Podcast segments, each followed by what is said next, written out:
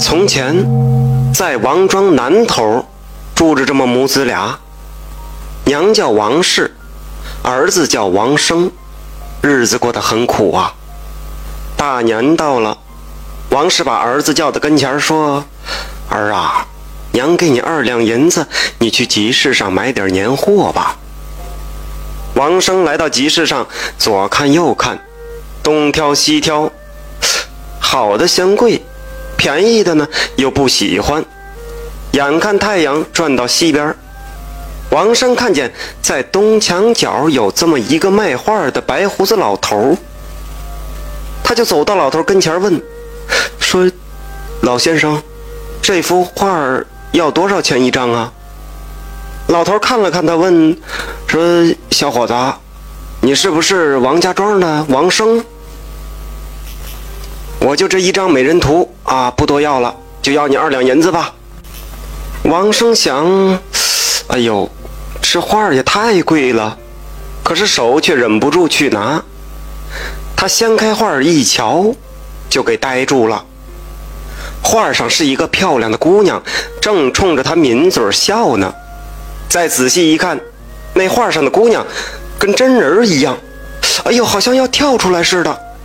王生也顾不得买年货了，掏出仅有的二两银子，拿起画来就跑回去了。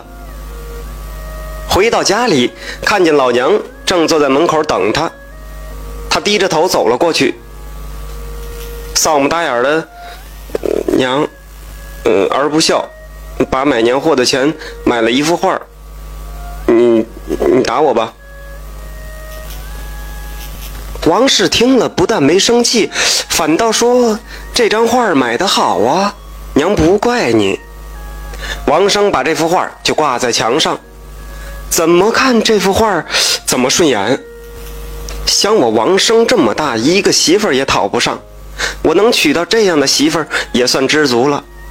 正当他胡思乱想的时候，娘就在外边喊：“儿呀，你快去二婶家借点米，咱做点饭。”王生回过神来，到了二婶家门口，看见二婶家门口挂着大锁，心里边凉了半截儿，就垂头丧气的回来了。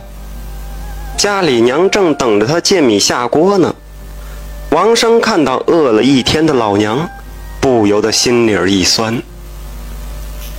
他心想啊，若不是我买这一幅画，娘能受饿吗？想到这儿，他大步走进屋里，就伸手想要撕那画可是看见美人的笑脸儿，又舍不得了。他走到厨房里，看看还有什么能下锅的。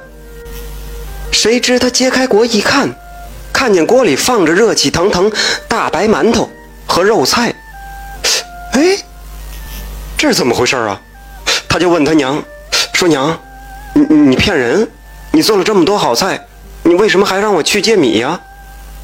王世祥，这儿子是不是饿疯了？哪有这么好的事儿啊？可是走到厨房里一看，听说听完故事点赞加关注的朋友们，身体会越来越好，财源会越来越广进，家庭会越来越和谐。